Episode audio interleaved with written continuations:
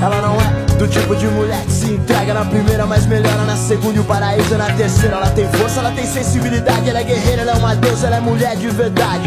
Tudo bem com vocês? Hoje quem tá comandando aqui é a Lara. E hoje eu vou receber uma convidada ilustre. Ela que é formada em psicologia, especialista em behaviorismo radical e lida todos os dias com mulheres e suas questões na sociedade patriarcal em que vivemos. Fala aí com a galera, Letícia. Oi, galerinha, tudo bem? Eu tô muito feliz com esse convite, né? Maravilhoso para falar sobre um tema que eu venho abordando muito atualmente. E para me encontrar, para tirar mais dúvidas sobre isso, eu tenho um canal no YouTube onde eu conto de forma mais detalhada sobre isso em alguns vídeos. Bom, Nesse podcast, a gente vai relacionar os conceitos do behaviorismo radical com o tema feminismo, que é tão atual e tem tudo a ver com essa produção, já que manda aqui são as mulheres, né? Desde nosso time de roteiristas, direção e nós que estamos aqui falando com vocês. E para começar, você poderia explicar um pouco sobre o behaviorismo e o conceito dos modelos de seleção por consequências? Bom, o modelo de seleção por consequências é um modelo de causalidade dinâmico, baseado em interações organismo-ambiente. Um modelo que foi baseado em dados empíricos sobre o comportamento dos organismos e pode ser testado empiricamente. Envolve dois processos básicos: a variação, que está ligada aos organismos, podendo ser genética, comportamental e aleatória, e também a seleção, que é do ambiente, atuando sobre a variação, selecionando características que favoreçam. O modelo é produto de três níveis de variação e seleção, certo? Tem o filogenético, que é variação e seleção de genes inato, instintivo e característico de cada espécie. Mantém a saúde e garante a sobrevivência da espécie. Também tem o ontogenético, que diz respeito à história vida de cada indivíduo, repertório comportamental adquirido ao longo da vida, possibilidade de criação de novas respostas no repertório individual, indivíduo único, desenvolvimento de um ambiente social e etc. Então, por último, a gente tem o cultural, que são contingências especiais de reforços mantidas por um grupo. Aquilo que traz benefícios para o grupo e pode ser propagado para gerações, sempre sobre o grupo, possibilitando aos indivíduos é, desenvolver padrões comportamentais de cooperação, formação de regras e aconselhamento.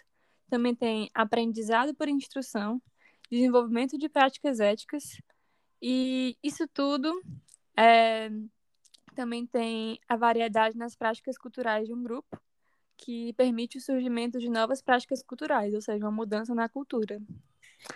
E como você consegue relacionar essa teoria com o tema feminismo? Bem, né? Para estabelecer essa relação, primeiro eu vou ter que explicar um pouco sobre o feminismo, com base na teoria da filósofa e ativista Simone de Beauvoir, que teve um importante papel no desenvolvimento do movimento, né? Então, na teoria de Beauvoir, ela traz a ilustre frase: ninguém nasce mulher, torna-se mulher, fazendo referência ao pensamento equivocado presente na sociedade da existência de uma essência feminina. Esse termo traz a ideia de que há aspectos que definem o que é uma mulher, o que Simone muito critica por ser um conceito essencialista, sabe? Que exclui a mutabilidade e historicidade da condição feminina, que frequentemente está associada a uma imagem de fragilidade e submissão e que muitas vezes é usado para justificar a posição de inferioridade dentro da sociedade de dominação masculina, que é um termo usado por ela, né? A Simone, ela acredita que a mulher é produto de sua relação com os outros, com o meio, com a sua consciência em si, de forma de que ela se percebe no mundo. Então, apesar das características anatomofisiológicas que definem o conceito de fêmea no sentido biológico, né? ela defende ser errado acreditar que existe algo que define o que é ser mulher, no sentido ontológico, como eu disse, expliquei. Assim, ela busca desconstruir esse cenário de desigualdade de gênero a partir dessas ideias. Incrível essa visão que ela tem de um tema tão relevante e atual, né? Mas agora eu fiquei curiosa com relação ao behaviorismo. Pois é. No feminismo, temos vários casos de mulheres que, desde muito novas, veem a relação entre os pais onde a mãe fica cuidando de da casa, cuidando dos filhos, etc., enquanto o pai trabalha fora para sustentar a família.